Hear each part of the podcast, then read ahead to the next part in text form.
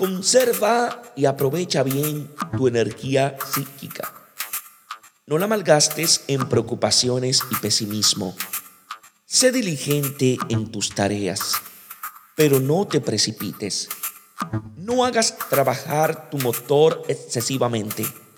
No corras como un loco, sin dirección ni objetivo. Trabaja a ritmo sostenido y vive en paz. Cuando tus actividades te fatiguen, concédete el reposo necesario para recuperarte.